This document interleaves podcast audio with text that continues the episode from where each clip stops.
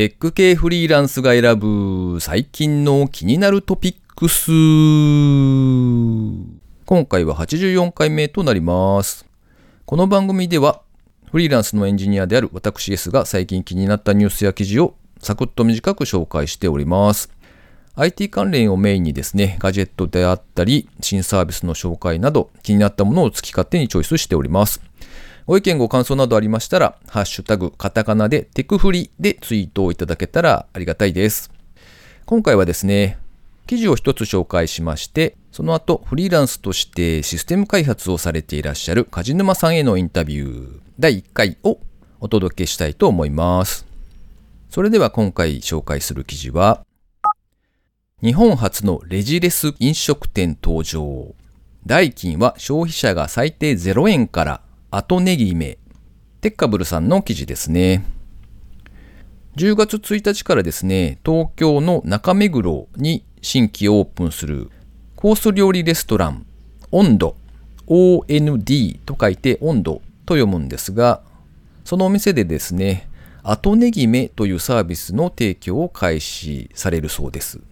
これはですね、消費者、まあお店で食べた方がですね、実際にその飲食を体験した後で自分でネギ名を行うというのを可能にするサービスだそうですね。この温度というお店はですね、実験的ガストロノミーレストランということで、お任せコースのみ。で、お客さんはですね、料理や飲み物、それからそのお店の雰囲気を味わってですね、そして後からお任せコース全体の値段を自分で決定してお金を払うという形だそうですね。後日郵送で請求書が送られてくるという仕組みだそうです。この時の値付けは、まあ、最低価格は0円からという形になっているそうですね。で、この記事を見た時にですね、これは何というか、無線飲食目的な人が押し寄せるんではないのか、どうなってんだと思ってちょっと不思議だったんですけれども、どうもですね、この温度というお店自体が、えー株式会社バリューさんが運営する飲食店の会員権のプラットフォームというのがあるそうで、ファンディッシュというサービスですね。そちらでですね、もうすでに会員権として400枚を完売してるんですよ。えっと、1万2000円払って、飲食店の会員権をですね、ユーザーさんは買うと。でそうすると、まあ、お店の予約ができたりとか、えー会員権の売買も後々はできるようになる、そんな仕組みがあるそうで、なるほど、そういう仕組みでですね、まあ、ある程度、きちんとお金を前もって払うというか、すごくお店に興味を持っていて、お、面白そうって言って、ポジティブな感情で、お店の運営とかに関わってくれる。っていう、まあそういう人たちがすでに集まっているということなので、あ、なるほどな。だったら、まあこういう、後から勝手に値段決めてねっていう形でも十分に、なんというか、例えばもう、0円の人が続出とかですね、そういうことは全然ないだろうななんて思って、おこれはなかなか面白い取り組みだなと思って見ておりました。今回紹介する記事は以上となります。では続きまして、梶沼さんへのインタビュー第1回をお聞きください。本日は、えーゲストにフリーランスでシステム開発をされていらっしゃる梶沼さんにお越しいただいております。梶沼さんよろしくお願いします。よろしくお願いします。えーと、梶沼さんは今何をされていらっしゃる方かというのをちょっと簡単に自己紹介をしていただいてもよろしいですか？はい。えっと、今は、えー、うん緊張しますね。なんかこう、なんて話したらいいのか、ちょっと微妙にあれだ。えっと、今は、法人は持たずに個人事業主としてシステム開発をしています。で、会社員をしていたんですけど、去年の年末ぐらいから、まあ、個人で、えっと、会社を、えっと辞めて、個人で活動してます。で、今は、常時、ななんて言うんだろう。その、山あり谷あり、た山あり谷ありではないですけどね。えっと、4社ぐらい、5社ぐらいの方となんかこう、ゆるく、まあその今一生懸命作るタイミングのものとか、保守のフェーズのものとかっていうのをこう、まあお手伝いしているような感じです。で、基本的には、なんとなくこれぐらいの予算で新しいこと始めたいんだっていう01のところを、その事業と、あとはそのウェブのサービスをどうやって作っていくかっていうところを、まあ一緒にお手伝いするそれをたまたまエンジニアっていうロールでっていう感じで、まあ、働いています。おー。なっちゃったんですけど、はい。へえ。あの、あれですよね。えっ、と、僕とかだと割と、なんていうんですか。えー、まあ、例えば間にエージェントさんが入っていたりとか、もしくは、こう、どこかの会社にお手伝いをしに行くというか、その、なんか与えられた仕事をこなしていくフリーランスのエンジニアみたいな立ち位置なんですけど、全然違う感じですよね。えっと、あまあそうですね、うん。違う部分もあるし、同じ部分もあります。あの、お客さんが何社かいるので、その中で半分以上は、まあ、さっき言ったような、その、時間で働くっていうよりかは、なんかこういう成果で、それに対して契約いくらで、じゃあそこまで頑張りましょう、みたいな契約の仕方をしてますね。で、S さんが今おっしゃられたものと同じかはわからないんですけど、うんまあ、なんかなんとなくこれぐらいの時給でこんぐらい働いて、みたいな感じで、あ、OK です、頑張ります、みたいな感じでやってるものもあります。なるほどね。基本はでも、あの、知ってる人から紹介してもらったところとやってます。なるほどね。そのあたりは割と技術的にはどういうものをやられてるんですか？えっと、バラバラなんですけど、やったことある個人事業主になってから、えっと、納品したもので言うと、PHP、まあ、ララベルの Web フレームワークでサーバーサイドでテンプレートをレンダリングするやつとうん、あとレイ、レイルズ、まあ、同じくサーバーサイドで HTML 組むやつと、あとは Firebase でフロントエンドをこう、 React と TypeScript でやって、裏側こう、えっと、 Cloud Function でやったりっていうものですかね。だから PHP、Ruby、えっ、と、Node.js とかが多いですね。JavaScript ですね。おお。なんか、えらい、広いですよね。まあ、そその、どの技術に対してもすごく習熟度があるかっていうとそうではないので、まあ普通にうん ID 使いながらググって、あれこれ関数なんだっけとかっていうのをなんかあれほげほげとか調べて書いてますね。なるほどね。じゃあ、その、まあ、純粋にプログラミングというか、開発者として手を動かすという部分も、それだけの、こう、広いスキルがありつつ、さらに、なんていうんですか、その、経営者の方から直接お話があって、なんかこういうことしたいんだとか、そういう相談が来るっていうことですよね。そうですね。そういう働き方、はい。なんかその企画の部分あたりからもうスタートで入っちゃうってことですか？そうですね。えっ、と、仕事の取り方っていうわけじゃないんですけど、なんとなくその発注してくれる人が、まあ、すでになんか自分のビジネスを持ってます。で、それをもう少し伸ばしたりとか、あるいはそこの派生で新しいビジネスをしたいみたいなアイディアがいくつかあって、うん。で、まあそういう人たちとたまたま会った時に何してるんですか？って雑談をして、じゃあこういうことしたらなんかいいんじゃないですか？とか、こういうことしようと思ってるんだよね？ってその人から話をこうお互い雑談をして、うん。で、実際に画面とか落ちる前に、じゃあどういう業務プロセスというか、どういう機能があると、それがユーザーの体験としてこう繋がるんだろうね？っていうのをこう、まあ整理したりして、うん。なんか実際に作っていくって感じですね。へえ。ちなみにその雑談って今おっしゃってましたけど、それってどういう場面で起こるんですか、うーん飲み会とかですか？まあそうですね、飲み会とか、うん。なんか今のところ、そのコワーキングスペースっていうか、シェアオフィスみたいなところに結構今後1年ぐらいいろんなところにいて、でそこでうん、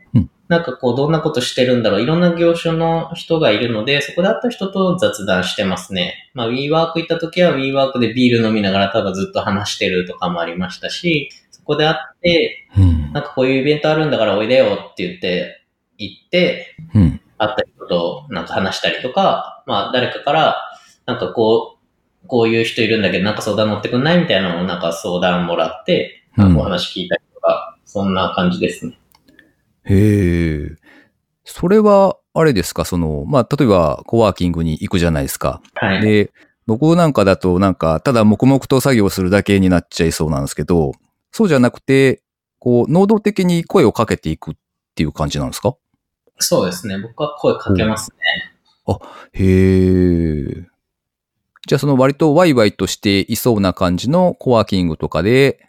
交流を深めるというか、交流が始まるみたいな感じなんですかね。そうですね。なんか僕も別にもともとそんな声をかけるのは得意じゃなかったんですけど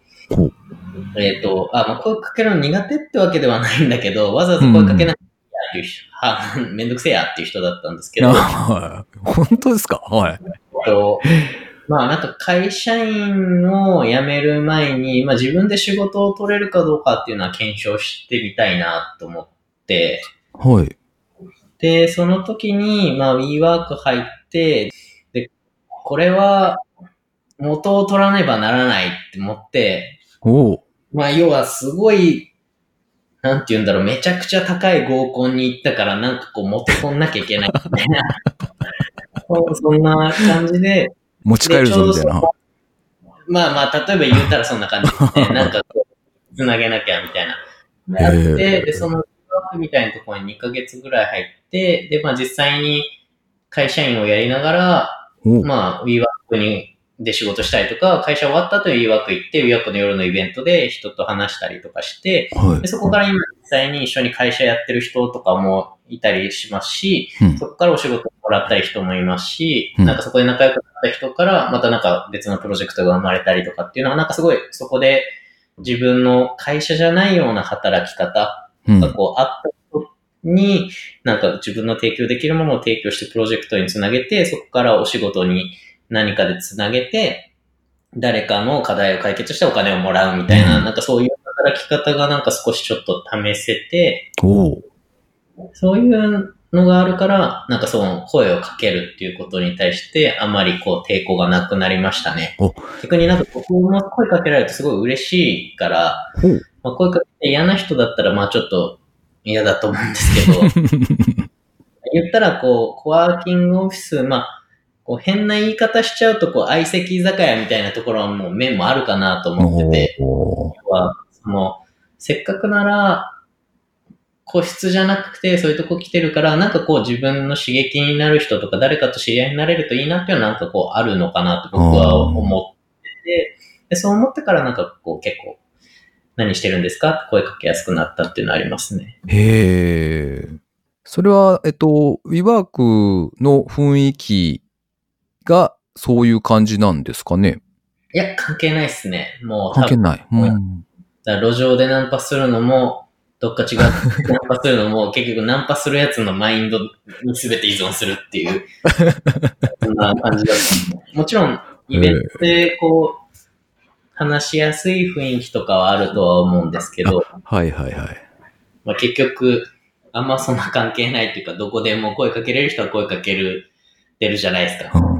はいはいはい。感じかなと思いますけど。へえ。じゃあ、その、なんだろうな。その、例えば、まあ、僕が多少頑張ってですね、どこか、僕は今名古屋にいるので、名古屋のどっかコワーキングスペースに、こう、通うようにしてですね、同じようにやったら、割とそういう関係性が築ける、そういう再現性ってありそうですか？そういうの。うーん。まあでも、今、自分で会社を辞めれたっていうか、会社辞めて自分でやってみようっていうところの根底には、なんとかなるわっていうのがあって、その時、はいはい。自分じゃない人でやってどうかってとこまで、なんかこう、言語化してどうかするかわかんないんです。自信はないんですけあど。まあ、今、例えば僕がこう、北海道行ったりとか、アジアのどっか行ったりとか、まあなんか最低限言語が通じるとこだったら、まあなんとか生きてけんだろうなっていう感覚はありますね。ああ、なるほどね。困ってる人に、なんか自分の提供できるものを提供したりとか、まあ、自分ができなかったら、なんかこう、誰かをつなげてその人の困ってることを助けるとか、まあそういうのをなんかとにかく頑張るっていう感じですね。すげえ。で、その仕事で報酬が起きなくても、なんかこう別のタイミングでなんか回ってくるなっていうのはなんか、そういうのもあるんだなと、なんか体感できたので、うん。今はそういうのが腑に落ちてるって感じなんですかね。まあそうですね、自分で体験してみて、うん、腑に落ちてるっていう表現なんですかね、はい。うん。なるほど。わかりました。えっと、じゃあそろそろ時間なので、第1回目のインタビューをここで一度締めさせていただきたいと思います。梶沼さんありがとうございました。ありがとうございました。というわけで、梶沼さんへのインタビュー1回目をお届けしました。続いて番組にいただいたコメントをもろもろ紹介してみたいと思います。豆ハッカーさんからですね。いつもありがとうございます。庭の手入れしんどいですよね。除草ルンバ欲しいです。とコメントをいただきました。豆ハッカーさんは庭の手入れが好きだったりするんでしょうかね。うちの場合ですと、奥さんがたまになんか草抜いてるなっていうのがあって、えそれを見て見ぬふりをするか、え手伝うか、いつも迷うところなんですが、あのたまに手伝ってます。はい。そして、女装ルンバネタでですね、続きまして、水流さんからもですね、コメントいただきました。いつもありがとうございます。テクフリ83と82を拝聴完了。ターティル、なんかペットみたい。本体の上にヤギや亀のぬいぐるみ置いときたい。情報の無料公開。確かに自分がしてないのに人に求めるなはありますね。とはいえ中身がわからないものにお金を払うのも難しい。サンプルでどこまで判断できるかがネックですね。とコメントいただきました。女装ルンバのターティルの件に関してはですね、その後僕もなんかコメントをつけたりなんかして、あれに GI ジョーみたいな人形をですね、上にこうへばりつかせてですね、車の屋根に刑事がへばりついているアクションシーンみたいな感じにしたら面白そうとか、で、それに対して水流さんがですね、戦車やガンプラを取り付けるとか考えていくと妄想は広がっていきますね、とコメントをいただきまして、えー、ターティル楽しそうですね。あれが草むらから出てきたらちょっとびっくりするかもしれないですけど。それから、フォルテさん、いつもありがとうございます。テクウリ83、作業支援ロボットスーツ気になるというか欲しいというのも同人誌の在庫を2階に保存していて、イベントのたびに本満載の段ボールを搬出、搬入するのがしんどいんですよね。だいたいみんな30歳、40歳以上なもので、そしてミートアップの第2回目の開催すごいとコメントいただきました。フォルテさんはあれですね、技術系の同人誌とかによく売る側として参加されていらっしゃいますので、あの、物理本ですね、あの、紙の重いやつを段ボール単位でこう、皆さんで運んでいるようなので、その時にロボットスーツが欲しいということみたいですね。確かに、もう考えるだけで重そうで、腰をお大事にしていただきたいところですね。それから、ファザー・オブ・イクラさんですね。マスオさんじゃないや、えっと、のりすけさんだ。のりすけさんからまたコメントをいただきました。ありがとうございます。名前呼ばれた。なんだか恥ずかしいですね。笑い。売れていく面白いサービスですね。手数料高くても引き取ってくれるだけでありがたい。とコメントいただきました。ありがとうございます。前回紹介した、あの、あれですね、売れていくという、フリマに出したいものを全部まとめて段ボールでドカッと送ると、勝手に売ってくれるっていうサービスですね。確かになんか家でずっと眠っているだけだったらもういっそのこと全部送っちゃった方がいいのかななんて気はしますよね。自分で段ボール詰めをするとですね、きっとこ、これは取っておきたいみたいなそういうなんかこう、コレクション魂が蘇ってしまうので、多分奥さんとかにですね、全部もう俺見てないから段ボール詰めて送っちゃってみたいな、そんな風にした方がいいのかななんてちょっと思いました。のりしけさんありがとうございました。えあとお知らせですね。あの、前回ちらっと紹介しましたが、え名古屋の方でですね、フリーランスワイワイミートアップその2みたいなやつを開催予定でございます。10月23日水曜日ですね。19時15分から、えー21時までの予定なんですが、名古屋駅の近くで、まあ普通にお店を予約してですね、単なる飲み会というか、まあ集まってワイワイ飲めたらなぁなんて思っております。お近くの方で興味ある方がいらっしゃいましたら、ぜひご参加いただけたらと思っておりますので、今回はココチーズの方でですね、あの、申し込みページを作っておりますので、そちらでポチッとしてやっていただけたらありがたいです。今のところですね、まあ、自分と、それから以前お会いしたことがあるエンジニアの方が2名ですね。それから、ツイッターでお声掛けをいただいた学生さんがお一人、今4人確定している感じですね。えー最後に個人的な近況などをお話ししておりますが、えーと、そういえば思い出しました。完全ワイヤレスイヤホンですね。アンカーのやつを買ったよというのを2回ぐらい前だかにお話しした気がするんですが、使っておりますよ。で、最大の難点はですね、なんて言うんですか、シリコンでできたあの、イイヤーパッドなのか？本体と、それから耳の間に入る、あの、サイズが変えれるシリコンのあのピタッとくっつくやつですね。あれがですね、すぐ取れるんですよ。まあ他のイヤホンとかでも多分割とちょこちょこある現象だとは思うんですけど、あのケースがあってそこから取り出したらなんかあれついてねとかそういうのがちょこちょこあってですね、なんかそのあたりでそーっと取り出すようになりました。あとはなんか歩いている時に落としたことが一回あるので気をつけねばっていうところですね。有線じゃないので本当に落とすとコロコロコロってそのままいっちゃうんで、うわーっとなって焦りました。皆さんも気をつけください。あとは、えー、10月からお仕事をどうしたかというとですね、これがまだ決まっておりませんで、プラプラしておりますよ。えー、せっかくの切り替えなので、もうね、あれですね、片っ端からですね、エージェントさんに今登録してる感じですね。で、前はですね、1社のエージェントさんに登録していて、で、まあその方にずっとこう、継続っていうか、案件が終わりそうになると、まあすぐ次を探してもらってとかってやってもらってたんですけど、やっぱりエージェントさんによってですね、得意不得意みたいな分野が違うっぽいので、というのもありまして、思いつく限りというか、いろんなところに今、登録して話を聞いているっていう状態ですね。まあそのうちですね、この会社だとこんな感じみたいな、そんなレポートじゃないですが、サイトの方で情報をまとめて発信できたらななんて思っております。ああとはまあその関連でですね、あの、リモートワークのお仕事を取るときに僕がどうしたかっていう記事をまとめました。まあ、一応あの、直近の案件は企業さんから直接お仕事をいただいて、えー、フルリモートで仕事ができていたので、まあ、その時のことを思い出しつつ、今回も今、リモートワークできればやりたいなと思っているので、えー、その時にどんなサービス使っていくといいのかなみたいなことをですね、あの忘れないようにですね、記事にして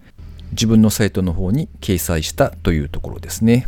もし興味がある方がいらっしゃったらですね、ショーノートの方にリンクを貼っておきますので、そちらを見ていただけるといいかなと思います。と、まあそんな感じですね。今回も最後までお聴きいただいてありがとうございました。それではまた。